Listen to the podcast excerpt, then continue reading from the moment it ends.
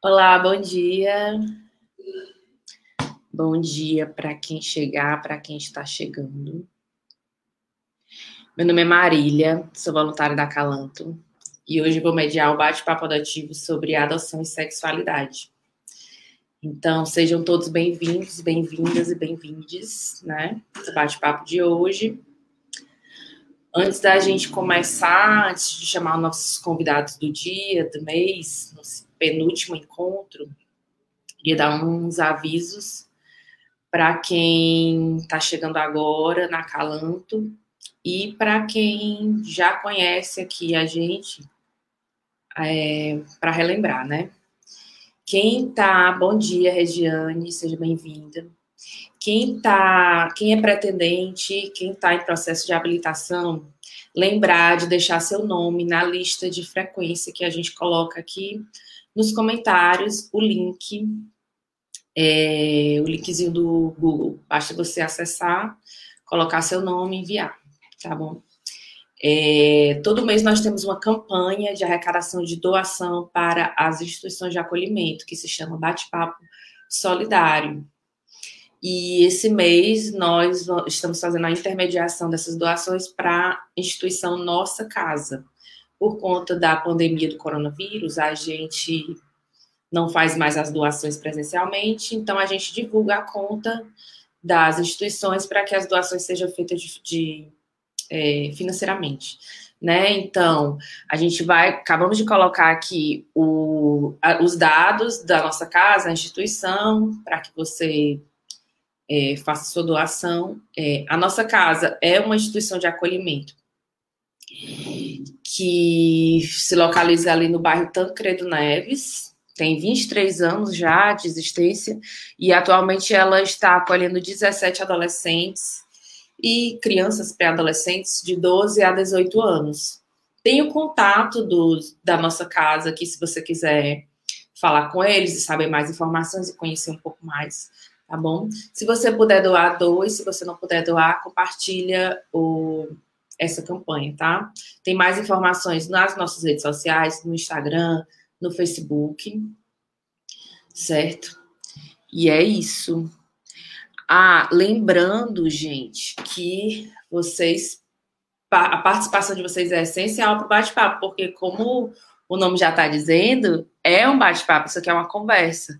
Então, deixe aqui nos comentários as perguntas de vocês, opinião, sugestões e tudo que é, e a gente vai falando com os convidados à medida que passar aqui o tema, tá? Hoje o assunto é bem importante. Vamos falar sobre adoção e sexualidade. É, se você gostar desse vídeo e acha que ele vai ser importante e vai para outras pessoas, é, então também compartilha, curte, que aí ele alcança mais gente e a gente é, faz com que o tema da adoção se difunde cada vez, se difunda cada vez mais, tá? Então, é, hoje, como eu falei já várias vezes anteriormente, a gente vai falar sobre adoção e sexualidade e nós vamos contar com a presença de dois convidados. Um deles é o Irã Melo, eu vou ter que ler o currículo dele aqui. Ele é doutor em letras pela Universidade de São Paulo, atualmente é professor da Universidade Federal Rural de Pernambuco, é, onde, além de lecionar, desenvolve atividades acadêmicas sobre os paradigmas dos estudos de interface de gênero, sexualidade e linguagem. É, ele também coordena o núcleo de estudos queer e decoloniais. Como membro da Associação Brasileira de Linguística, coordena a Comissão de Diversidade, Inclusão e Igualdade. Para conversar com o Irã, nós também vamos contar com a presença de alguém já bem conhecido aqui, de todos, que é o Lucineudo Machado, ex-presidente da Câmara de Fortaleza, ele é doutor em linguística pela UFC, mas a principal informação desse currículo aqui, que ele é voluntário da de Fortaleza e é pai do Messias, que foi adotado com sete anos e hoje acho que está com 13, né, Lucineudo? Sejam bem-vindos, Irã, bem-vindo, muito obrigada. Lucineudo, bem-vindo sempre. Já é de casa, Bom dia quem chegou depois, Giovana, Tiago, Glairta, Cleide, Regiane, sejam todos bem-vindos. E nós vamos começar, né? Gente, primeiro, eu acho que para a gente se situar no assunto, é importante que a gente entenda, afinal de contas, o que é sexualidade e qual a importância da gente falar sobre isso, né? É, Irã, você pode começar, se você quiser se apresentar um pouco mais, falar, é, falar mais sobre você, o que, que te trouxe para o mundo da adoção, e depois introduzir esse assunto, fica à vontade. Bom dia, Marília. Bom dia a todo mundo que está aqui escutando e, e, vendo a gente. É, bom, para mim é uma alegria estar aqui conversando com vocês. É, esse tema, de fato, é muito relevante, porque a sexualidade ainda é é uma questão espinhosa na sociedade em que a gente vive, né? Ainda a gente pode dizer que a sexualidade ainda é um tabu. Ela é sempre envolta de uma série de conceitos pré-formulados. É bom, é, Marília me apresentou, eu me chamo Irã, estou falando de Pernambuco, e pertinho de vocês, né, no nosso Nordeste, pelo menos de uma parte das pessoas que está vendo a gente, como a gente está no YouTube, qualquer pessoa do mundo pode nos assistir, mas pelo menos uma parte que eu sei que acompanha vocês. Uh, Para mim é uma alegria falar com um grupo é, tão potente é, como Calanto e que eu conheço já através do amigo Lucineudo há algum tempo e me interessa muito falar sobre esse assunto nesse contexto, não só porque eu sou um aspirante a pai é, por adoção, mas também porque eu considero a adoção um, um, uma prática fundamental é, no processo de relação interpessoal, no processo de é, desenvolvimento e acolhimento é, numa sociedade como a nossa. E sexualidade tem tudo a ver com isso. A sua pergunta e já o direcionamento, Marília, me faz pensar na sexualidade de diversas maneiras. A gente pode falar de sexualidade como muitas vezes a gente aprende na escola, ou como a gente costuma a, a, pensar, que é do ponto de vista daquilo que a biologia, principalmente, refletiu, a sexualidade como um exercício de reprodução humana, como um, um, um funcionamento do corpo, a sexualidade como uma organização de como o corpo se realiza, é, e muitas vezes pensar nessa perspectiva é pensar na sexualidade até como um, uma prática compulsória, biologia fala de órgãos reprodutores, órgãos sexuais, uma série de nomenclaturas que tem a ver como o nosso corpo é formado, né? E uh, essa perspectiva pensa muito na sexualidade de maneira compulsória, como se nós estivéssemos uh, fadadas e fadado, fadados à sexualidade. Tem pessoas, inclusive, que se consideram assexuais. A gente pode falar sobre isso depois. São pessoas que não uh, estão uh, não desenvolvem aquilo que muitas vezes é tido como uh, obrigatório e compulsório pelo olhar da biologia, né, do como o nosso corpo vai se, se organizar ao longo do amadurecimento humano. Essa é uma perspectiva. Existe uma outra perspectiva que é muito que é muito pouco falada, né, que é mais escondidinha e poucas pessoas conhecem, que é da, da psicologia e psicanálise, mas principalmente psicanálise, que pensa a sexualidade como é, para além daquele, daquele processo de reprodução, né, dos gametas, dos órgãos sexuais, é, da, da, da, da, formação genética e cromossômica que a gente tem no código genético que a biologia traz, pensa a sexualidade como todo movimento de pulsão de vida, que são os prazeres, os desejos. Né? É, a palavra sexualidade ela é apresentada de maneira mais ampla.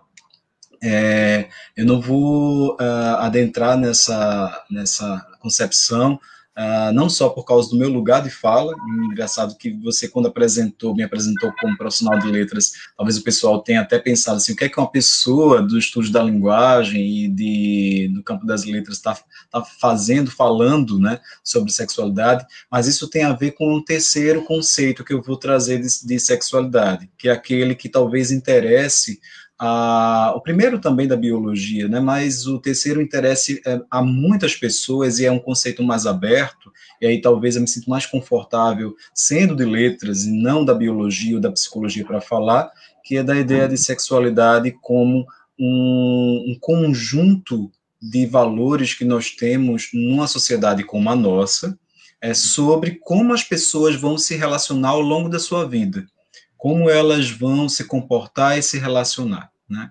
É, e seria uma, uma, espécie de dispositivo de é, poder. Como a gente pode viver num, numa cultura como essa que a gente está. A gente está falando de, um, de cidades, de maneira geral, urbanas, ocidentais, de cidades é, é, relativamente ligadas a, né, a, a, um universo é, mais urbanizado e, consequentemente, capitalista. Numa cultura assim, pensar em sexualidade, muitas vezes, é pensar em condutas sobre as pessoas que, em geral, dizem respeito a uma conduta heterossexual. Né? O mundo para essas sociedades é dividido entre homens e mulheres, e os homens e mulheres vão se relacionar para construir famílias, e aí tem, a, tem um, um atravessamento também de, de alguns discursos, é, que são os discursos religiosos, principalmente os discursos judaico-cristão, da ciência também, né, tem algumas influências, mas essa ideia de sexualidade que a gente carrega em culturas como a nossa tem a ver principalmente com esse modelo, né, de formação de uma família é, que é construída por um homem e uma mulher, numa relação né, que se dá é, pela, é, pela reprodução humana, ou seja, pela prática é, do sexo e a constituição dos filhos de maneira biológica, é, numa, numa, numa, estabilidade de uma relação monogâmica, é, no desenvolvimento de uma sexualidade que é fechada em termos de práticas, todos esses valores que a gente tem é, é o que a gente confunde ao longo da história com sexualidade. Então, dificilmente as pessoas vão pensar em sexualidade quando você falar é, sem ser é, fora, sendo fora desse padrão, né? Sem ser nesse padrão. E assim, essa perspectiva de pensar a sexualidade então como um conjunto de valores que a gente tem sobre as nossas relações impacta a maneira como a gente lida com as pessoas e lida com a nossa família, né? lida com o desenvolvimento é, de um filho, de uma filha, de uma criança, de um adolescente, lida com os nossos pais, é, com os nossos parceiros e nossas parceiras, porque a gente parte do pressuposto que a vida vai ser construída assim. Então, esse, esse terceiro conceito de sexualidade é um conceito é, filosófico e político para a gente ver. Se você fizer um exercício agora e perguntar às pessoas que estão ao seu redor, sexualidade, o que vem à sua cabeça? Né? A gente pode até é, é, é, pedir que as pessoas pensem um pouco isso. Imediatamente, você vai ver que as respostas, se for uma resposta espontânea, tem muito a ver com essa ideia de a Constituição é por meio de uma reprodução biológica, homem e mulher numa relação, é uma família em determinados padrões. Então, é nessa perspectiva que eu acho que a sexualidade interessa a gente, interessa principalmente pela, uh, do ponto de vista político, social e de institucionalização de um processo uh, de adoção e de uma construção de família que ainda é tida como uh, uma constituição é, não padrão, não convencional, né? Uhum. Depois você pode até é, dizer melhor isso, mas a, a gente que está de fora dos grupos, ou a gente que não está tão engajado na discussão, é, percebe que essa é uma Constituição ainda é, alijada daquilo que é considerado como uma, uma Constituição familiar normal. Né? Uhum. E acho que uhum. esse conceito interessa para a gente partir dele e discutir. Entendi. É, eu fiz essa pergunta porque eu acho que talvez tenha passado pela cabeça das pessoas, nossa, mas o que é que isso tem a ver com a adoção? né? E, ou talvez pensar que a sexualidade muita gente associa necessariamente ao sexo, e não é isso, é bem mais complexo, né? E aí, Lucineildo, é, se você quiser complementar a fala do Irã sobre isso, a importância da gente falar sobre esse assunto aqui nesse espaço, né, de, de adoção e atitude adotiva. Então, fica à vontade, Perfeito. por favor. Bom dia, Marília. Bom dia, Irã. Bom dia a todo mundo que nos acompanha ao vivo pelo Facebook da Acalanto. Eu sou Lucineudo, voluntário do setor pedagógico da Acalanto, pai do Messias e agora pretendente à adoção de volta à fila, esperando a minha segunda filha, né? É, esse tema, adoção e sexualidade, era um tema que a gente sentiu a necessidade de discutir já faz um tempo. E a gente vinha esperando o momento ideal e a pessoa adequada para tratar do tema. Por quê?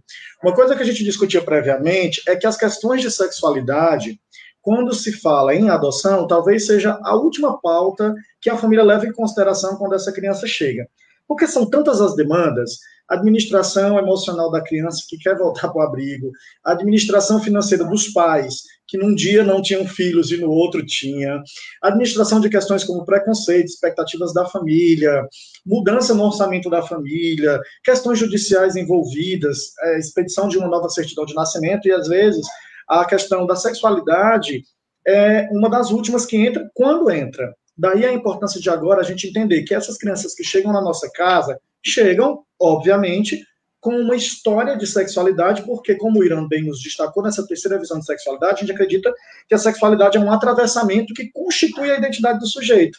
Portanto, os nossos filhos por adoção também trazem questões relacionadas à sexualidade, como qualquer outro sujeito, e que merecem ser discutidas e debatidas e atentadas. Na experiência de seis anos, seis a sete anos na Acalanto, nós já atendemos, Marília sabe bem disso, porque também acompanha como voluntária da comunicação, a gente já atendeu famílias que passaram por dificuldades no que se refere à questão da inserção da criança, no que se refere à orientação sexual também na condição de voluntário, nós já tivemos acesso a experiências tristes de crianças cujas identidades de gênero, cujas identidades são negligenciadas nas instituições de acolhimento, na maioria das vezes por falta de informação. Por isso, então, essa pauta é tão importante, Marília. Pronto, excelente. E aproveitando, eu tenho dois ganchos na tua fala que eu queria pegar, mas o primeiro é a diferença entre gênero e sexualidade, porque você falou da questão do gênero das crianças e adolescentes dentro da instituição, mas aí qual é a diferença entre esses dois termos? É importante a gente saber para a gente continuar a discussão. E a próxima dúvida, a, o próximo gancho eu falo logo após a explicação. Essa, essa eu vou dar Ai. a palavra ao Irã, que sem dúvida nenhuma Isso. é a pessoa aqui mais adequada para discutir esse tema, Irã. Exatamente. É, a gente tem essa, essa, é, esse hábito de associar o gênero à sexualidade, todo mundo tem, é, porque é, é, justamente porque a gente pensa a sexualidade como uma prática que diz respeito a, o, a nossa atração para com o gênero, né? É, o que é que a gente entende por gênero? Uh, geralmente as pessoas pensam que gênero é uma, uma forma de ser na vida, né, uma constituição de identidade que tem a ver com o modo como a gente veio ao mundo fisicamente, né? Então, se a gente tem uma constituição de um corpo é, que a biologia chama de um corpo de herança cromossômica XX, que é o corpo que é dotado por é, útero, ovário, é, vagina. Esse corpo é o corpo do sexo feminino, né? E, portanto, é o corpo que vai ser da mulher. Essa é uma, uma série de pesquisas já mostraram que essa é uma forma de nomear as pessoas é, que foi se dando ao longo da história, mas que não, não, não é, é exatamente o um único modo da gente ver a maneira como as pessoas querem ser tratadas, serem reconhecidas. Tanto que hoje a gente identifica uma série de pessoas que têm uma fisiologia, uma biologia de um corpo assim, mas que não se identificam com a nomeação do sexo feminino ou do ser feminino ou do ser mulher, né? É, gênero é essa, esse modo de identificação das pessoas desde que elas nascem ao longo da sua vida que pode se manter ou se transformar. É como se fosse um batismo fundamental da vida das pessoas. As pessoas podem ser é, outra coisa, como pobres ou ricas, é, magras ou gordas, mas acima de tudo elas são é, menino, menina, rapaz, moça, homem, mulher, do sexo masculino e feminino, porque isso parece que é fundamental. Tanto quando uh, a gente vai eleger, né, nos nossos critérios, uma criança, um adolescente para adoção, a primeira coisa que pensa é menino ou menina. Né? Quando a gente vai programar o nascimento de uma criança, né, naquelas famílias que conseguem fazer planejamento familiar, né? Num, num país como o nosso, tão desigual de, de, de, acesso, muitas famílias não conseguem. Mas as famílias que conseguem fazer um planejamento familiar de, uma, é, é de, de filhos biológicos, é, a gente pensa muito nisso, né? Numa sociedade como a nossa, a gente diz assim, eita, vai ser, a gente quer menino ou menina, né? Então, o gênero é uma, é, uma instituição fundamental da vida das pessoas. A gente designa as pessoas muito assim. É, e aí a gente sempre associa a sexualidade a essa relação com o gênero, né? Tem uma relação de quando a gente pensa sexualidade como desejo, a gente se atrai por performances que a pessoa desenvolve em relação ao gênero.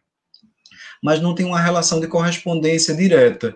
A gente, é como muitas vezes a gente pensa, que tem a ver também com aquele conceito de sexualidade é, que eu mencionei, que é de, de, de posição no mundo, que é, a gente pensa muito que, uma vez sendo esse corpo com ovário, com útero, e, portanto, sendo o corpo da mulher, etc., obrigatoriamente esse corpo vai se relacionar é, do ponto de vista sexual, desenvolver, tender a sua sexualidade, as suas práticas sexuais, o erotismo, o conhecimento sobre determinados desejos, para um corpo também designado do ponto de vista de gênero X, né? Então, um corpo é, é que é o corpo considerado oposto a esse. É, o corpo do homem, o corpo do, da próstata, do pênis, esse outro corpo que é do sexo masculino, do corpo, o corpo XY, como a, a biologia chama. Essa relação é, é, é uma relação de suposta oposição, ela não se dá é, em todas as pessoas, em todos os, os, os todas as práticas, em todos os desejos. Ela é uma convenção dentro de algumas culturas. Então, não tem uma relação direta entre gênero e sexualidade, tem uma relação tangencial, é, e também não tem uma relação direta entre gênero, sexualidade e prática sexual. Por isso que são coisas diferentes, né? Uhum. Uh, mas aquele conceito de sexualidade que eu estava falando, ele muitas vezes uh, organiza essa ideia. Então, ele traz para a gente essa ideia de que tem, né, mas não tem. Por isso que a gente cada vez mais vê as pessoas reivindicando suas existências, suas práticas fora desses, desses lugares. Né? E está tudo bem, porque elas, elas vivem da maneira como elas se sentem confortáveis dentro de outras possibilidades, né? E assim, respeitar isso, entender isso, é um aprendizado para a gente. Cabe a todos nós apenas respeitar e pronto, né? E aí, é, Irã e Lucineudo, acho que agora para o Lucineudo essa pergunta. A gente recebe pelas redes sociais da Acalanto. Ah, só um minuto. Antes de, de, de fazer a próxima pergunta, gente, bom dia para quem chegou depois. Muita gente aqui dando bom dia. E lembrar que vocês podem deixar as perguntas de vocês aí nos comentários do Facebook, tá bom? Natália, Regiane, Ana Cristina, Érica, Adele, Ruth, Pávila, Tiago, Giovana. Tá, tá bom, gente? Sejam bem-vindos. Bom dia. E, voltando ao que eu estava dizendo, uma dúvida que a gente recebe pelo Instagram, especialmente. Assim, depois de. O que é que eu faço para adotar? Qual o primeiro passo para adotar? É essa dúvida sou tenho um relacionamento homoafetivo ou sou homossexual, sou gay, sou lésbica, quero adotar, pode? Tem algum problema? Uhum. Aí a gente fica, pode, aí explica quais são os, os, os critérios lá para adoção, e esse definitivamente não é um. E aí eu queria que você falasse, você pode ser o Lucineu do Irã, mas eu vou começar pelo Lucineu, que o Irã também é pretendente, tá, gente? A adoção temos dois pretendentes hoje. E como é? Qual, Pode, né? Que preconceito é Deve. é esse que parte das, parte das próprias pessoas ou existe o preconceito fora? E de onde é que vem essa dúvida? Onde é que a gente está errando na informação aqui? A Marília bem sabe, como jornalista e como voluntária do setor de comunicação, que uma das maiores contribuições que a Calanto Fortaleza tem dado ao longo da sua existência é no que se refere ao repertório de informações de qualidade que a gente procura repassar através dos nossos canais e das nossas atividades. É, e ao longo desses anos, a Calanto é muito jovem, tem seis anos, uma das coisas que a gente aprendeu é que ainda precisa muito discutir a adoção no nosso Estado. Ainda falta muita informação e falta muita informação de qualidade. Essa pergunta é uma dessas evidências. Qualquer pessoa pode adotar. Casado, solteiro. Casal homoafetivo, casal heteroafetivo. As questões de sexualidade, gênero, não são critério de adoção. E uma outra pergunta que vem na sequência, quando a gente explica essa primeira, é: mas vai para um lugar desprestigiado na fila, desprivilegiado? É verdade que eu, como casal homoafetivo, não vou ser privilegiado como um casal heteroafetivo? Ou ainda, eu que quero adotar sozinho, efetivamente, vou para um lugar. Não. A gente diz que o Sistema Nacional de Adoção não é preconceituoso no funcionamento do seu software. Você é um adotante e você vai compor a fila como adotante, em busca de um adotando, que é a outra face dessa fila. É, por que, que a gente está falando isso? Porque quando a gente fala em fila, essa expressão que às vezes é muito metafórica, ela tem uma existência material. A fila da adoção nada mais é do que o conjunto de algoritmos que compõem a fila dos pretendentes habilitados para adotar e a fila das crianças disponíveis para adoção. E aí vale lembrar, reforçar sempre, já que a gente está falando de informação de qualidade. Nem toda criança que está numa instituição de acolhimento está disponível para adoção. Portanto, o abrigo pode ter 20 crianças e somente 5 disponíveis para adoção. As outras estão sob medida protetiva, esperando alguma oportunidade de voltar para a família biológica. E em não havendo possibilidade aí sim ser posta em família substituta, em família por adoção, e esses adotantes, eles são pensados em função de um perfil. Que, que, que, que sexo você quer, quantas crianças você quer, qual idade você quer, onde você aceita visitar essas crianças, só na tua cidade, no interior do estado, em outros estados, por exemplo. A questão de sexualidade não compõe esse repertório. Então, você, casal homoafetivo, pode adotar, você, casal heteroafetivo, pode adotar, você que quer ser pai solo e mãe solo também pode adotar. Vale lembrar que mãe solo e pai solo não é a mesma coisa de mãe solteira ou pai solteiro, porque você pode ser pai solo e ter uma relação afetiva, e não necessariamente essa segunda relação afetiva com a adoção. No entanto, se essa adoção vai ser feita pelos dois, é necessário que esses dois tenham pelo menos a união estável, certificada, para que essa criança tenha uma segurança jurídica mínima para chegar. A adoção é algo muito sério e é uma medida excepcional e irrevogável. Traduzindo para os tons afetivos da Acalanto, ela tem que ser legal, ela tem que ser segura e ela tem que ser para sempre, Marília. Ok. Irã, você gostaria de fazer alguma consideração em relação a isso? Você, no seu lugar de pretendente, se você. Como é que foi sua experiência na habilitação? Não, Marília, é, eu estou muito na fase inicial de aprendizado, mas isso que o Lucineudo falou com muita propriedade é, é como eu concebo de fato, né?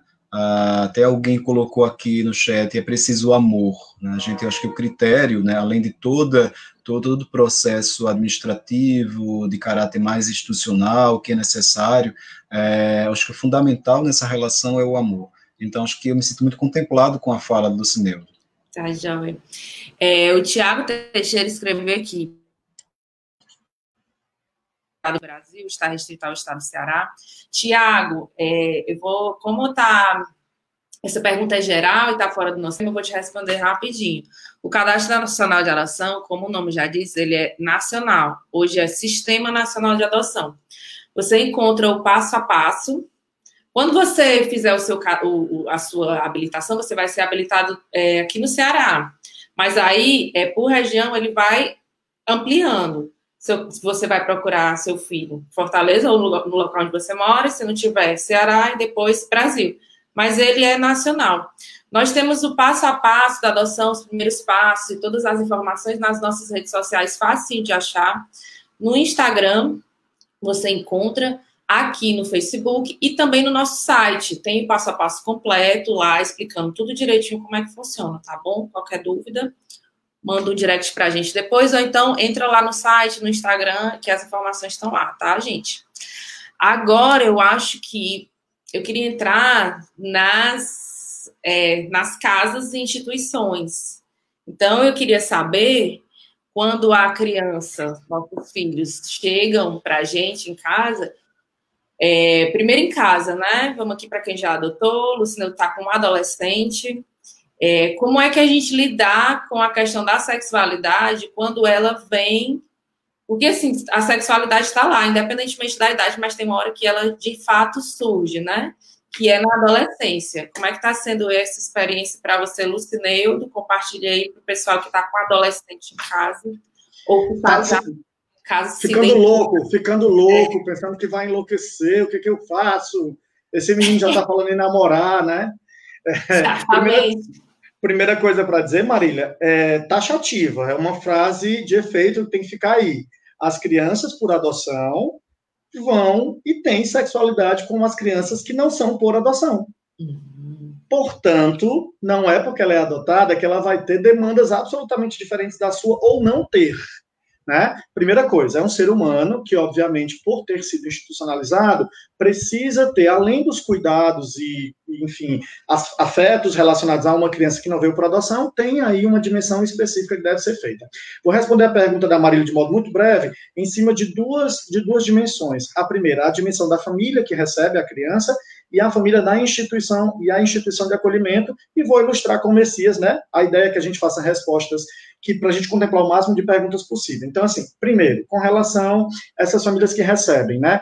É importante que a família pare e pense e respire, sobretudo logo após do período de adaptação da criança, os três, quatro primeiros meses. A nossa experiência aqui na Calanto mostra que, em geral, de três a quatro, cinco meses, a criança se estabiliza emocionalmente e se entende como compondo aquela família. Na maioria dos casos acontece assim. Em raríssimos casos, a adaptação se dá de modo mais veloz, é o caso da Raíssa, da Libica, por exemplo.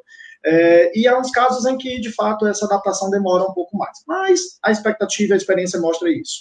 Então, assim, passou esse primeiro momento, é importante que a família paute isso.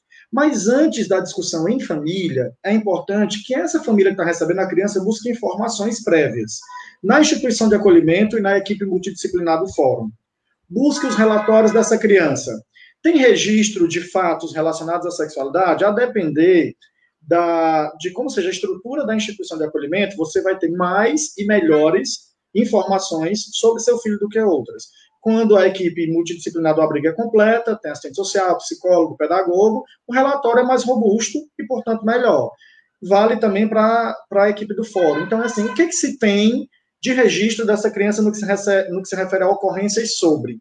Além dos registros do relatório, conversar com essa equipe multidisciplinar. Por exemplo, é, eu descobri que o Messias muito cedo desenvolveu, muito criancinha ainda, o Messias já tinha interesse por namoro, já na instituição de acolhimento. Como que eu soube isso? Eu soube isso em conversas com as cuidadoras da instituição de acolhimento e com a coordenadora. Ah, quando ele tinha 4, 5 anos, ele já brincava de namorar. Ah, tinha, a gente brincava, eu brincava ontem com a Ednet no evento da Angad, né? Que há um registro no relatório da Érica de que com cinco anos eles foram pegos namorando no abrigo. Alguém pegou, e olha o termo que foi usado, né? No relatório, eles foram flagrados namorando. Então, a, a, gente percebe hoje no Messias né, vestígios e resquícios de uma sexualidade que foi antecipada também pela situação do acolhimento. Só porque foi no acolhimento? Não, é porque lá no acolhimento as demandas dos indivíduos de uma maneira geral é são coletivas. Elas não são individualizadas. Então, quando a criança começa a mostrar os primeiros sinais que merecem atenção, não tem um pai e uma mãe para cuidar daquilo. Então, às vezes, o tema não é tratado. Então, primeiro, buscar informações lá no abrigo. Passou disso, conversa em casa. Ficar atento para essa discussão. No que se refere às instituições de acolhimento, é uma demanda muito grande nossa que as instituições também se inteirem dessa demanda e dessa pauta, né? As coisas têm melhorado significativamente, a nossa relação com as instituições mostra isso, mas nós já tivemos casos em que nós estivemos em instituições de acolhimento com crianças, com adolescentes trans, cuja identidade era negada pela instituição de acolhimento. Há casos em que rotulam, por exemplo, essas crianças como doentes mentais na verdade, essa criança é uma doença, tem uma doença mental ou um desvio de comportamento, quando na verdade aquela criança está reivindicando uma identidade de gênero, uma identidade que diz respeito à sua constituição como sujeito, a partir dessa terceira concepção. Então, assim, é importante estar atento a essas informações, mas na condição de sociedade civil é importante também oferecer as mãos para essas instituições. Então, quem está nos assistindo aqui é psicólogo, é assistente social, é estudioso da área de linguagem, entende sexualidade, apadrinhe as instituições de acolhimento para prestação de serviço. Procure o fórum da sua cidade e vá ministrar uma roda de conversa para as cuidadoras, para as instituições de acolhimento. É uma maneira muito simples de ajudar essas questões de, de instituições. Aí aqui o que, é que eu estou fazendo? Eu estou jogando verde já com uma ideia para o NUQUIR de 2021, lá em Recife, quem sabe se nós não vamos ter uma atividade de extensão de roda de conversa para a formação de educação sexual nas instituições de acolhimento, Marília. Será? Marília, eu podia complementar é, dizendo Pode, alguns pontos que Lucineudo foi falando, eu fui anotando aqui algumas coisas que, que me ocorreram. Você falou na velocidade talvez... da luz, né? Lucineudo é respira mais devagar, pelo amor de Deus, porque eu fico aqui, ó, tentando acompanhar. E ele vai falando e a gente, ele vai iluminando algumas ideias, né, para a gente falar, porque talvez seja, o que eu vou mencionar, talvez sejam o, casos de algumas pessoas. É, falou sobre transgeneridade, eu tinha comentado antes que não há uma relação direta, né, ah, algumas crianças, elas reivindicam, como o Lucineto disse, um outra, uma outra identidade de gênero, elas, elas reivindicam um outro lugar no mundo do ponto de vista de gênero. A gente, quando diz que uma criança nasce é menino ou menina, não necessariamente ela vai se reconhecer assim. Eu já tinha mencionado isso rapidamente. Daí, se uh, o seu filho, a sua filha, não for uma criança é, conforme aquilo que designaram a ela de gênero, ou seja, que ela for uma criança transgênero, né, ela não se adapta àquela, é, àquela, àquela nomeação e àquela identificação, que muitas vezes tem a ver com o biológico, as pessoas olham para aquele corpo que eu disse e automaticamente rotulam ou taxam de acordo com a nossa sociedade, essa criança acolhida, né, é, primeiro, ratificar, é, é, é, ratificar o que Lucineudo disse, que nos trata de uma criança doente, na verdade, o gênero é essa maneira de a gente se comportar no mundo, independe do que o outro vai dizer sobre nós, mas quando ela chega, quando a gente a acompanha, não necessariamente a gente vai supor, por exemplo, se for uma menina trans, que o fato dela ser uma menina trans, ou seja, pensemos aqui, uma menina trans é aquele corpo que nasceu com próstata, pênis, disseram que era um menino, e ele, ou esse corpo, né, ou ela, a menina, não se reconheceu desde muito cedinho como um menino, né? E aí é uma menina trans. Isso nada tem a ver com a sexualidade de maneira como você vai pensar é, que ela vai desenvolver. Então, não significa que essa menina trans ela vai se apaixonar ou vai sentir desejo por meninos.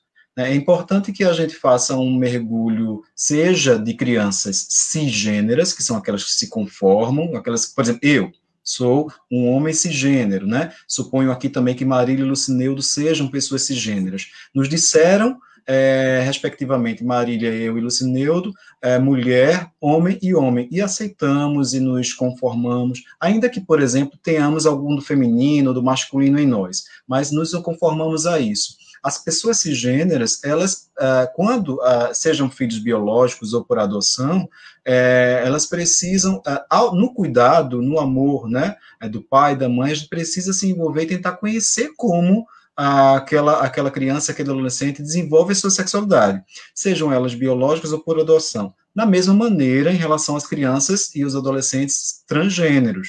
Por quê? Não significa, volto a dizer, que essa criança transgênero ela vai se apaixonar, se ela é uma menina, se apaixonar ou vai desenvolver é, sua sexualidade em relação ao menino. Ela pode ser uma criança transgênera menina e desenvolver, se reconhecer como menina no, naquele corpo né, que ela tem e desenvolver seus desejos por uma outra menina. É, há algum tempo, acho que dois uhum. anos atrás, houve até uma novela que tematizou isso. Não sei se vocês lembram, novela das nove, né? Sim, sim, um. É, é, transgênero, que, e as pessoas, foi interessante que a novela trabalhou isso, porque as pessoas começaram a perceber exatamente essa falta de correspondência. Era, eu não achei a novela, mas era, parece, um homem é, transgênero que se apaixonava, acho que por outro rapaz, né? Exato. Eu acho que assim, e todo mundo imaginava que ia se apaixonar por uma moça, né? Então era um homem uhum. transgênero de é, desenvolvimento erótico homoerótico, né? O homoafetivo, uhum. né? É importante a gente Hum. E nesse caso, é, a gente se reporta aquela diferença entre orientação sexual e identidade de gênero? É, a gente vê que tem uma identidade de gênero de uma criança, como esse exemplo que eu mencionei, de uma menina, ela é uma menina transgênero, né, ou simplesmente uma menina, né, e é, a identidade sexual, a orientação sexual dela, se for uma menina que vai sentir prazer e vontade de namorar uma outra menina, ela é uma menina homoerótica, homoafetiva ou homossexual, né? Ela vai desenvolver a orientação sexual dela assim. Então, o olhar da gente, ele precisa ser cuidadoso. Por isso, isso que você falou agora há pouco, Lucineudo, de é, cada vez mais a gente se colocar a informação, né, sob essa perspectiva da sexualidade é muito importante. Aí, uma outra coisa, há também é, pessoas que vão, eu tinha até mencionado esse nomezinho no começo, vão desenvolver a sua sexualidade dentro daquilo que a gente chama de identidade a, assexual ou da, dentro da assexualidade. Pessoas que não vão é, desenvolver a sexualidade convencionalmente, né, por práticas eróticas convencionais. São pessoas chamadas assexuais porque elas não têm vontade de transar, elas não têm vontade de é, se relacionar corpo a corpo eroticamente, né, o erotismo dela está no romantismo das ideias, dos, do, do, do, dos sentimentos. Essas pessoas existem, mas elas muitas vezes elas se camuflam na nossa sociedade porque a nossa sociedade ela é muito ligada a uma visão heterossexual e de sexualidade é, como a gente como tinha mencionado. Daí essas pessoas elas existem mas elas não falam elas não se apresentam né? Elas abafam a sua as suas condições no mundo olhar também para as crianças, para os adolescentes e achar, por exemplo, que é, no caso de um adolescente, que ele não está desenvolvendo sexualidade porque ele ainda não falou sobre o assunto, ao contrário de Messias, por exemplo, que o Lucineudo disse, olha, ele já falou sobre a vontade de namorar lá quando criança é, é, algo que não, não precisa nos deixar preocupados e preocupadas, né? A criança pode ter um momento certo, a do adolescente pode ter um momento particular dele e dela para desenvolver e pode desenvolver de uma forma diferente do que a gente pensa. Daí a sensibilidade da gente olhar para aquela criança e adolescente e buscar informação, né, que acima de tudo é o essencial para a gente desenvolver um olhar mais sensível e empático, é, vai ser fundamental para a gente entender a sexualidade do outro. Né? Assim, é importante ressaltar essas diferenças humanas, porque elas estão sempre, Marília, à margem, sabe? Então parece que elas não existem, mas elas estão à margem porque a gente culturalmente as coloca lá, mas elas existem e eu digo a vocês que elas são muito mais comuns do que, comuns do que a gente imagina. Claro. Perfeito. A gente só lembrando... vê pouco, né? Porque tem pouca representatividade. Agora está mudando, que espero que mude cada vez mais. Você falava você. Eu estava lembrando aqui, Marília, da primeira vez que eu, que eu percebi que o Messias estava curioso pelo, por entender o que era o corpo feminino.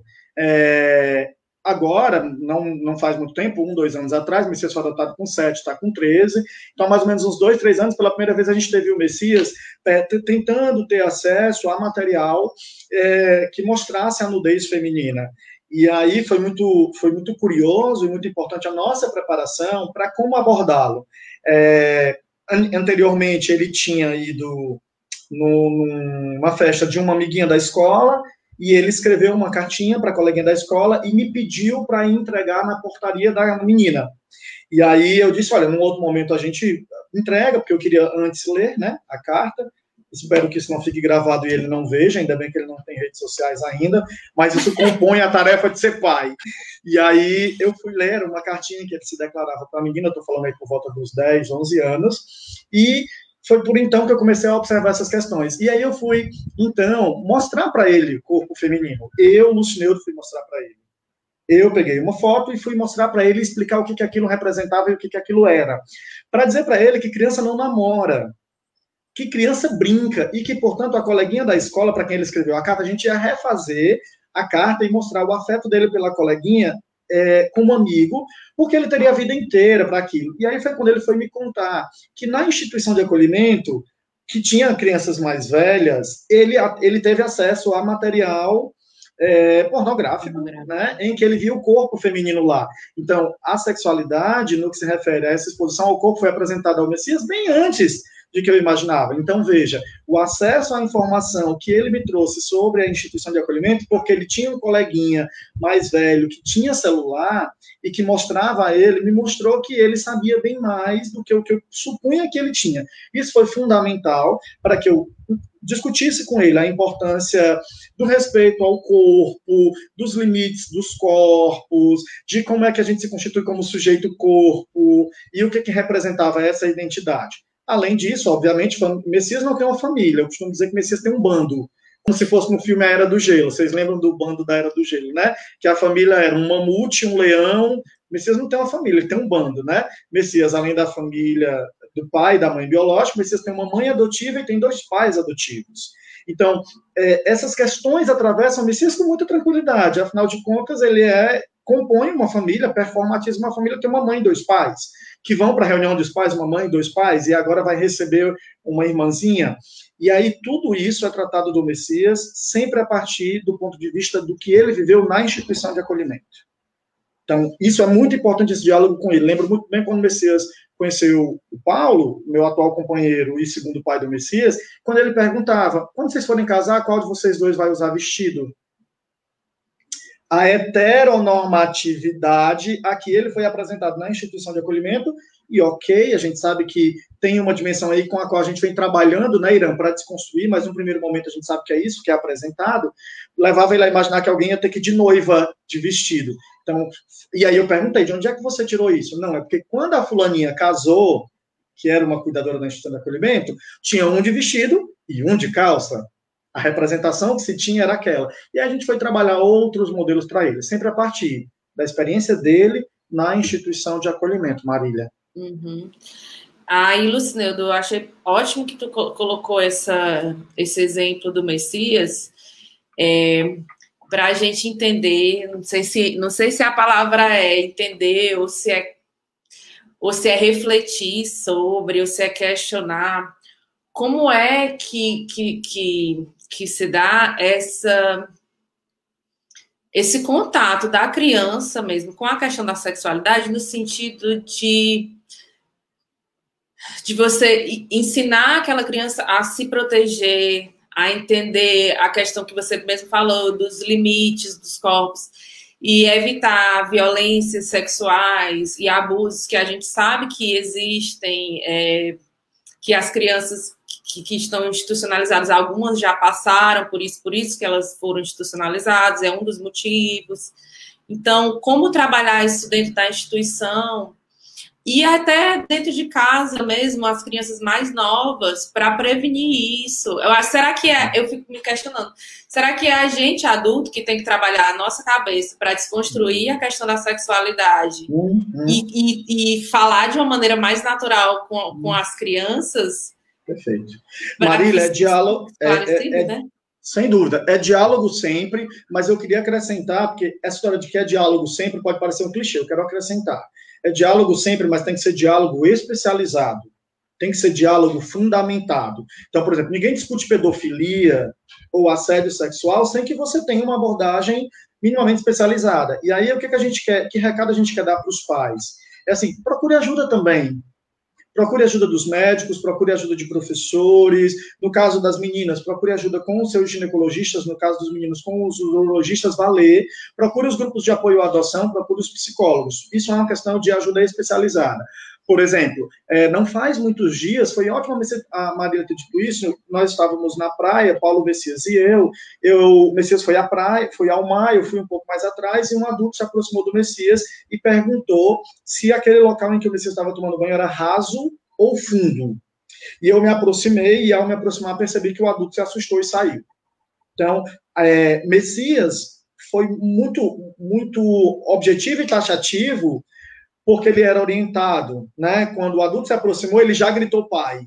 Então, Messias já tinha uma discussão em casa sobre abuso sexual, sobre pedofilia. Então, filho, se algum adulto que não for seus pais ou alguém da família, sua avó, imediatamente grite pelo adulto. Não converse, não responde, se afaste, não abra a porta para ninguém, porque o tema pedofilia era discutido, mas porque eu tenho uma leitura sobre. Então, no caso dos pais, tem uma dimensão que precisa procurar ajuda. E, e destacável, Marília, que a dimensão da religião tende a ser um elemento que piora muito essa discussão. Então, é também nesse momento haver uma desconstrução por parte dessa família, que eu não estou falando negligenciar suas crenças, é importante que essa família se desconstrua para entender esse sujeito na sua completude, e não pelo viés, às vezes, atravessado pela religião, que eu acho que o Irã também deve ter coisas a complementar sobre, né? A religião, a história da religião mostra que tem um, um, conjunto de proibições, de interdições, para usar a palavra clara, que só tende a prejudicar essa discussão, seja numa família biológica, seja numa família adotiva, né, Irã? É, Lucineu, a gente tem. É, é muito importante dizer que é, tanto as crianças e adolescentes é, que chegam às nossas famílias e que são adotados e adotados, quanto as famílias, tem também os atravessamentos culturais que envolvem uh, as religiões, né? A nossa fé, os dogmas. É, se afastar, às vezes, desses atravessamentos para entender o outro é muito difícil.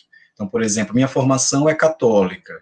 E aí é, eu tenho um, um conjunto de é, valores que dizem respeito à minha formação e crenças, né, um sistema de crenças, de fé. Então, certamente, dentro disso, eu tenho visões morais. Me afastar disso para entender uma outra pessoa que não tem ou que chega à minha vida né, é um exercício, às vezes, até doloroso, mas é importante é importante para a gente entender que o que é fundamental na vida é a diferença. Eu acho, inclusive, que as religiões elas pregam de maneira geral isso, né? O amor à diferença. Quando a gente fala, por exemplo, dentro do cristianismo, é do amor ao próximo, como o amor a Deus, está se é, falando disso, né? O amor a Sim. esse próximo, que é esse outro, né? Que é constitutivamente diferente de mim, requer cuidado, sensibilidade, empatia. E, portanto, eu primeiro, antes de apresentar né, toda a minha visão, entender aquilo que o outro é, como o outro foi, com sensibilidade. Essa, esse entender é, pressupõe é, aceitar a maneira como o outro se conforma, está no mundo de forma confortável e feliz, né? É, e, acima de tudo, isso é que é o, o amor que vai fundamentar, né, a argamassa, é, é o ingrediente necessário para fundamentar as nossas relações. Nesse sentido, é, é, é, é, delicado conversar sobre esses, esses princípios que atravessam a nossa vida e que são, é, muitas vezes, a base da nossa, da nossa fé e das nossa, nossas crenças, mas é, acho que eles, por sua vez, é, parece que até é paradoxal isso, mas eu acho que isso é, é, é um fundamento também, assim, eu só consigo uh, valorizar e defender os meus princípios na medida em que eu respeito os princípios do outro, né? Então, eu só consigo fazer isso na medida em que eu acolho a diferença e o outro diante de mim. Há casos, né, Marília, da complexidade desse tema, por exemplo, há casos em que, acompanhando aqui pela Calanto depois de seis anos, há casos em que, por exemplo, a institucionalização repercute em questões como, por exemplo, a, a, o desenvolvimento de mamas nas meninas. Não é necessariamente a institucionalização, mas às vezes é como é que era a alimentação praticada nessa instituição de acolhimento? Era uma instituição de... Essa criança tomava algum tipo de medicação na instituição de acolhimento, que medicação fatores, é, né? E só tem um jeito de saber. Tem que estudar o caso dessa criança, procurar informação. E, acima de tudo, viu, Marília, quebrar um pouco esse tabu de que a gente tem que perder o vínculo com a instituição de acolhimento. Esse vínculo na instituição de acolhimento, ele vai se refazendo ao sabor da experiência da criança. Uhum. Então, há, há casos em que, por exemplo, na adolescência, a gente vai buscar respostas do que aconteceu na instituição de acolhimento. Sim, uhum. pode acontecer casos que expliquem as questões sexuais, de, de amadurecimento, que estejam lá na instituição de acolhimento. O que, que essa criança comia? Como é que era o sono dessa criança? Como é que ela se relacionava? Era um abrigo misto? Era um abrigo só de meninas? É, era um abrigo com viés religioso ou não? Porque tem muitas instituições que são religiosas e nós já vivemos aqui a experiência na Acalanto, por exemplo, em que vinculações foram prejudicadas pelo ponto de vista da própria instituição, né? Uhum. Nós já temos um caso de uma vinculação que não foi concretizada, de um casal homoafetivo com um adolescente, porque a instituição era religiosa e a equipe do, da instituição de acolhimento fomentava uma ojeriza da criança por aquele formato. Então, é procurar informação no fórum, procurar informação na instituição de acolhimento e, Marília, acima de tudo, pedir ajuda. Não ficar sozinho e não deixar que a coisa exploda e você só deixa para procurar ajuda quando não tem mais jeito e você está em vias de devolver essa criança. Procurar a Calanto, procurar os grupos de apoio à adoção, a nossa equipe vai estar sempre à disposição para ajudar essas e outras questões, Marília. Exatamente. É, sozinho é sempre mais difícil, né? E os grupos de apoio estão aí exatamente para isso. É, eu queria fazer é, tem algumas, tem, tem vários depoimentos aqui no, no nosso chat, no Facebook. É, Aqui a Ruth falando sobre a história dela, exatamente sobre isso que você acabou de falar, de pedir ajuda. Quando a filha dela chegou com seis anos, é, ela precisou de um profissional para ajudar e orientar quanto à sexualidade por causa dos comportamentos excessivos. Hoje é, é totalmente tranquila. Então é isso, gente. É, sozinho é mais difícil, né, de passar por tudo. E aí eu queria pegar uma, um gancho na fala do Irã, lá no, lá no meio, assim, agora dessa última fala dele, que ele falou da questão da interpretação da palavra, né, da, da das religiões, do, do da essência da, das religiões, e entrar na seara da, do discurso mesmo, da língua. E como é que a gente pode, é, não sei se é melhorar a palavra que eu iria usar, mas trabalhar a questão da sexualidade e da inclusão, começando pelo discurso mesmo. Porque a gente, quando teve, a gente postou que ia fazer uma live sobre esse assunto, é, adoção e sexualidade, no texto a gente escreveu, é, eu acho que bem-vindos. Não, foi alguma coisa, eu não lembro agora qual era a frase, mas a gente escreveu todas, todos e todes né? Para todos os gêneros, né? Masculino feminino e os demais, que não se encaixam nessas, nesses, dois, nesses dois outros. E aí uma pessoa comentou dizendo que utilizar a palavra todes não agregava à discussão. O que eu discordei e expliquei por quê, mas eu gostaria que vocês falassem sobre isso. Como é que é a questão da língua portuguesa em relação à inclusão dos gêneros, né? esse trabalho que já vem sendo reestruturado, reconstruído e bastante discutido, e como é que nós podemos utilizar isso é, de maneira que não agridamos o, o, as pessoas que não se sentem contempladas pelo feminino e pelo masculino, né?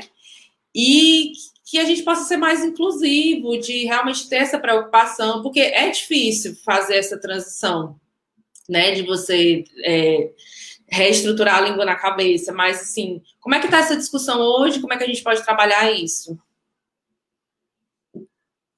A Irã, o Lucineudo, vocês podem se organizar e quem, quem puder responder. Irã, passo a palavra para você.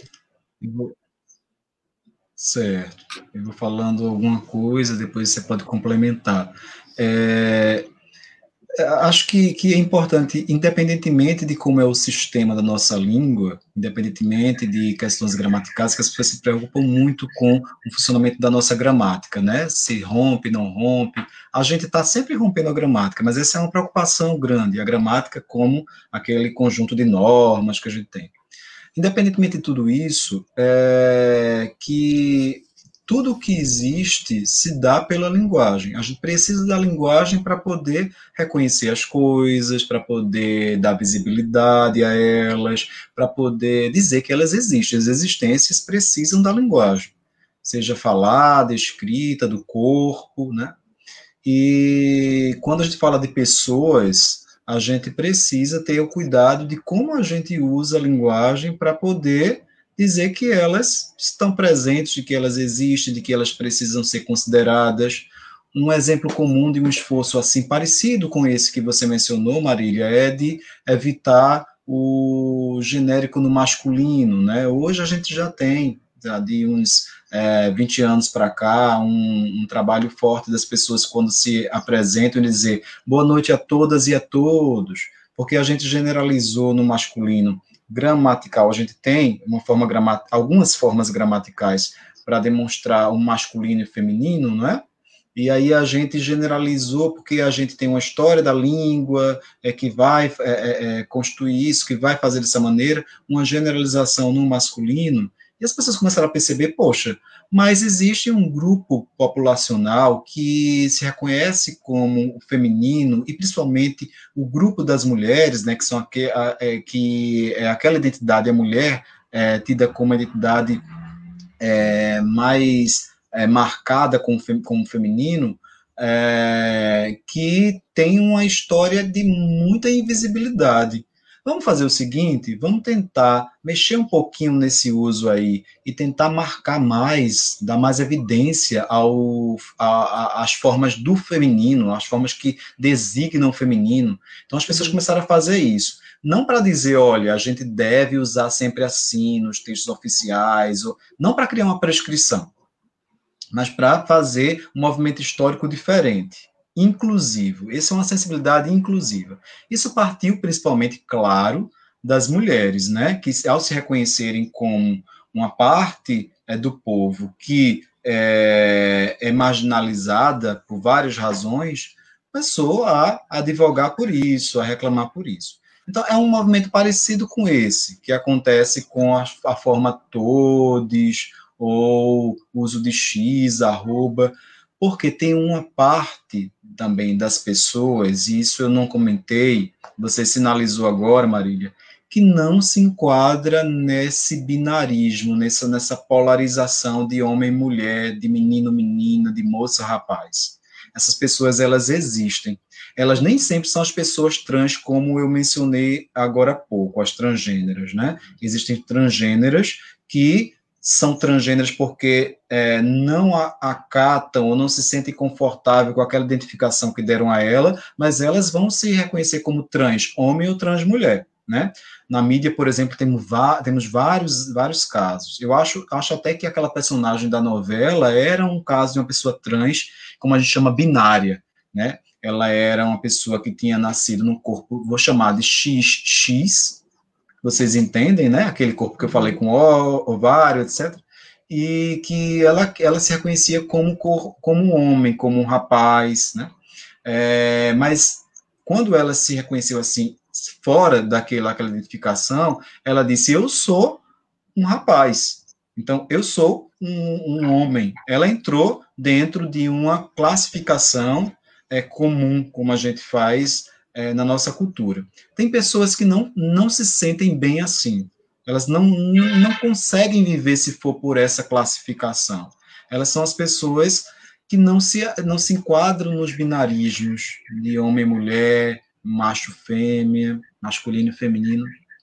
Elas são pessoas não binárias e elas querem um reconhecimento da linguagem que dê conta desse não binariedade, porque para muitas pessoas elas não existem, elas devem se enquadrar nos binarismos que fazem tão mal, que fazem tão mal a ela, a elas. Aí elas criam essas formas mais, mais inovadoras e criativas. E tá tudo bem, porque essas formas elas são modos que elas pegam da própria língua, que já tem na língua, e criam. Veja, a palavra tode parece a palavra estudante. No finalzinho dela, não parece? A gente não tem estudante? Uhum. Então ela pega uma forma da língua que já existe e constrói uma outra, tode. Tem também algumas pessoas, eu vou entrar agora num detalhezinho que a gente não mencionou, mas é importante dizer. Algumas pessoas nascem com um corpo que é lido pela medicina como um corpo ambíguo, que tem uma formação é, daquela que eu estava agora há pouco falando, né, do aparelho reprodutor interno, sexual também, genitália, ambíguo. A genitália dela não é uma genitália que é interpretada como pênis ou vagina, mas as duas coisas. A medicina, muitas vezes, antecipadamente, há muitas pesquisas que já mostram isso, é, acabam ah, desempenhando um, um, ato nas crianças de, de cirurgia que chama cirurgia reparadora, para aquele órgão, para aquele corpo se adequar. Às vezes tem uma necessidade da cirurgia, mas muitas vezes não tem. Essas crianças, antigamente, essas pessoas, essas crianças, vocês lembram, eram chamadas de hermafroditas, né? Era uma palavra que é uma palavra que hoje já não se usa mais por algumas razões. É, essas pessoas, essas crianças, são chamadas de intersexuais, usando essa palavrinha, usando esse, esse, esse essa parte da palavra intersexual é, sexual para pensar no sexo como fisiologia como se ela tivesse o corpo é, intersexual, ou seja, nem, nem, nem o corpo é do sexo masculino, nem o corpo do sexo feminino. Elas essas pessoas, quando não passam por cirurgia, já chamadas cirurgias reparadoras, elas crescem, se tornam crianças, adolescentes, adultas, e algumas delas advogam para si a identidade de pessoas intersexuais mas isso não está enquadrado dentro dos modelos de sexualidade que eu vinha falando agora há pouco, ou como o Lucineudo mencionou, da heteronormatividade. Porque o que é, que é a heteronormatividade? Eu achar que o mundo é ou você é homem ou é mulher, ou é do sexo masculino ou é do sexo feminino. Que história é essa de você ser não binária? De você ser intersexual? Mas muitas pessoas, elas só conseguem viver assim, porque a maneira como elas vivem, como elas se sentem bem, né? E aí eu volto a um pouco do que eu estava falando antes. E se a gente se informar ao passo de criar empatia e deixar aquelas pessoas viverem confortavelmente como elas querem, elas não estão infringindo a vida de ninguém, elas só querem viver. Né? Essas pessoas não binárias por gênero, né? não binárias por relação ao gênero, e as pessoas intersexuais, porque tem um corpo é designado de uma maneira inter, né? é, que nem, nem é exatamente uma coisa ou outra, elas precisam de linguagem. Elas precisam que as pessoas a reconheçam como elas é, querem ser, ser vistas. Então, não dá, por exemplo, para chamá-las de rapazes, de moças, ou de, de, sei lá, de qualquer outra coisa que entre nos binarismos e não dê conta. Aí elas criam novos modos. Quando nós, Marília, Irã, Lucineudo, nós não fazemos uso disso, elas se sentem muito é, marginais, se sentem muito fora é, da linguagem. E às vezes, quando a gente faz, o que a gente está fazendo? Você disse que foi criticada, Marília, é, e a, o anúncio foi criticado, a gente está exercitando a empatia. Por mais que a gente rompa a gramática da língua, a gente rompa algumas normas da linguagem, é um, é um esforço nosso para exercitar a aproximação e a empatia. Me digam, quem quer adotar Aí, acho que Lucineudo ele é muito inspirador nas falas dele para eu, eu dizer isso que eu vou falar agora. Quem quer adotar, quem quer se tornar um pai, uma mãe, seja por adoção ou não, não precisa minimamente a sensibilidade e empatia para com o outro. Né? Eu ainda não sou pai, mas eu acho que isso é um requisito fundamental. O cuidado que eu preciso ter com o outro. Se eu não tenho esse cuidado, né, é como é que eu quero ser pai ou mãe? Então, assim, é, é uma fala que, que, sobre a qual eu penso muito, já que eu sou esse aspirante, né, a, a, a pai, a pai solo, inclusive, é, como é que eu vou dar conta disso? Por isso eu preciso ter esse exercício. Daí me antecipar e dizer, ah, isso não faz sentido, né? É preciso ter, fazer algum movimento de esforço para dizer, por que, que não faz sentido? Só porque não dá conta da língua, porque na língua a gente não tem? Uhum. Perfeito. Lucinando, eu gostaria que você complementasse essa fala perfeita do Irã agora. É, que outras formas é, de inclusão a gente pode trabalhar? Agora, eu falo a gente enquanto sociedade, enquanto grupo de apoio, enquanto pessoas trabalhando a empatia pelo outro, é, para além do discurso, porque você citou durante a a, aqui o, a nossa conversa algumas algumas sugestões, né, é, de profissionais que podem apadrinhar as instituições de acolhimento, é, que a gente pode buscar estudar sobre o assunto, tudo mais. Como é que a gente pode concretamente trabalhar isso? É, não sei, de repente cobrando das instituições públicas que são responsáveis pelas crianças institucionalizadas ou pela, ou pela infância, como é que a gente faz para trabalhar isso para além da, daqui, dessa conversa, né? Como é que a gente pode pensar? Porque a gente não vai sair daqui também com, com soluções concretas, né? Mas pelo menos começar a pensar sobre isso. Perfeito, Marília. É, no que se refere no plano individual, eu acho que perguntar sempre. Eu aprendi no exercício da minha profissão com os meus orientantes que desenvolvem pesquisas, assim como o Irã, com questões relacionadas a gênero e linguagem, é, dentre outros temas, mas também convivendo com pesquisadores transgêneros, transexuais, que a pergunta é empatia. Então, no plano individual, pergunte sempre. Está em dúvida? Pergunte. Como que você gostaria de ser tratado? De que maneira eu devo me portar? De que maneira eu posso contribuir com o seu estado nesse exato momento de sofrimento ou não? Pergunte. Eu aprendi com as maravilhosas pessoas com quem eu tive a oportunidade de experiencializar a importância da pergunta.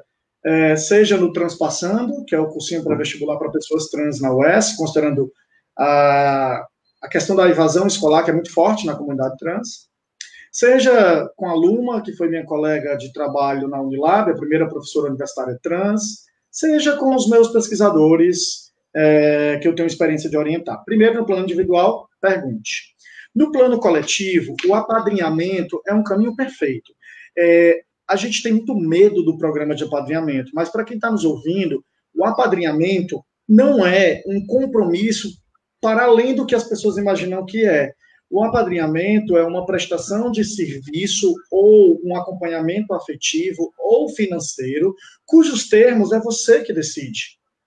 Eu, Irã, sou professor, quero ir numa instituição de acolhimento uma vez a cada dois meses ministrar uma roda de conversa sobre gênero. Pode, procura teu fórum, faz um apadrinhamento. Uh, eu trabalho com maquiagem e quero mostrar uma experiência de um curso profissionalizante com maquiagem para as meninas cis ou trans numa instituição de acolhimento. Uma vez por semestre? Pode também. Quero apadrinhar uma criança afetivamente, cis, ou seja, o apadrinhamento é uma grande via. Mas eu acho, Marília, que tem uma segunda grande via de trabalho prático, coletivo, que é muito importante, que é quando você associa o seu trabalho laboral remunerado a atividades que você pode desenvolver nas instituições. Uhum. Mesmo que você não queira fazer pelo apadrinhamento. Sou jornalista, é, quero ir fazer um book de meninos e meninas da instituição de acolhimento, para que aquela instituição fique de posse dessas imagens e, ao serem adotadas, esse book vá para essas crianças, para essas famílias, para contar essa história de vida. Possível, plausível. É, sou cabeleireiro e quero ir lá ajudar as crianças a cuidar do cabelo é, são questões que estão diretamente relacionadas ao desempenho e à performance da sexualidade, com a nossa imagem, com o nosso existir, que qualquer um de nós pode fazer. Daí fica aqui o nosso convite para que você conheça o programa de apadrinhamento, visitando o nosso site, acalantefortaleza.com.br, barra passo a passo, lá tem o apadrinhamento, ou nas nossas redes sociais. É super simples, é, e aproximar-se dessas instituições de acolhimento, para prevenir. Porque enquanto a gente age na instituição de acolhimento, a gente está prevenindo e constituindo o que a gente chama de atitude adotiva, né, Marília? Exatamente. Que a atitude adotiva se traduz por empatia. Nada mais é do que ter empatia. Gente, olha, muito obrigada. Foi uma discussão muito rica hoje, esse bate-papo. O Charles Leite deixou um, um comentário aqui. Adorei esse bate-papo adotivo sobre adoção e sexualidade, um debate com muito conteúdo e sensibilidade. E ele tem razão. Não é porque eu faço parte da Calanto, mas realmente foi bastante rico.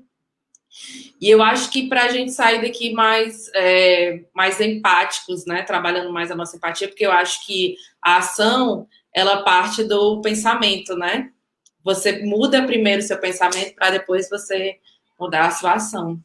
Então vamos, esperamos que, tem, que tenhamos é, feito todo mundo refletir um pouco mais hoje sobre essas questões e outras.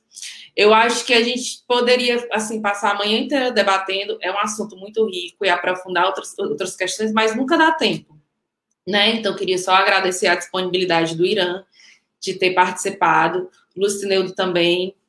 Muito obrigada, gente. E um recado para o pessoal que ainda está aqui, é, lembrar vocês sobre o bate-papo solidário. Nós deixamos as informações da instituição de acolhimento Nossa Casa aqui nos comentários.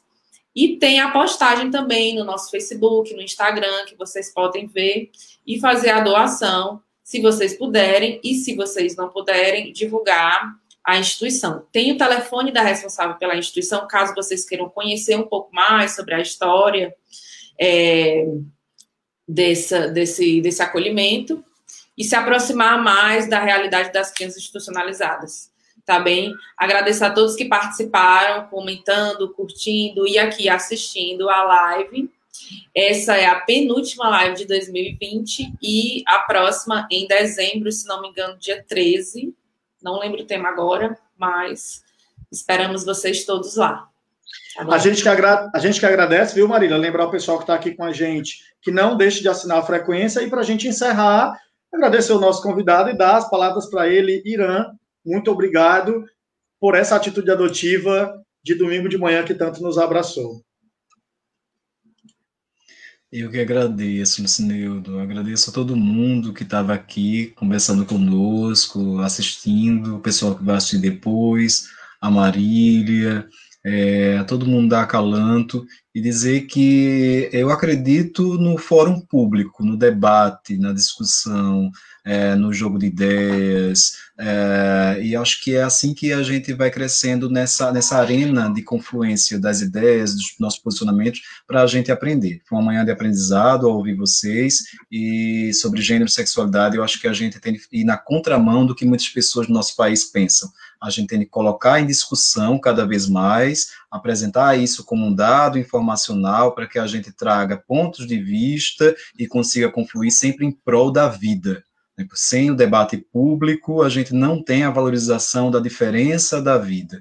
Então, a gente tem de remar contra alguns discursos que dizem que a gente tem de camuflar, não colocar em, em, em debate, apagar essa discussão. Não. É sempre que possível trazer é, debate sobre gênero, sexualidade, sobre diversos marcadores da, da vida humana para a interface com a adoção e outros, outras áreas da, da, da, nossa sociedade. Muito obrigado. Obrigada, gente. E lembrando, é, a live fica salva aqui no Facebook. Quem não pôde assistir, quiser assistir depois, avisa para as pessoas aí, tá bom? Até o próximo bate-papo. Tchau, tchau.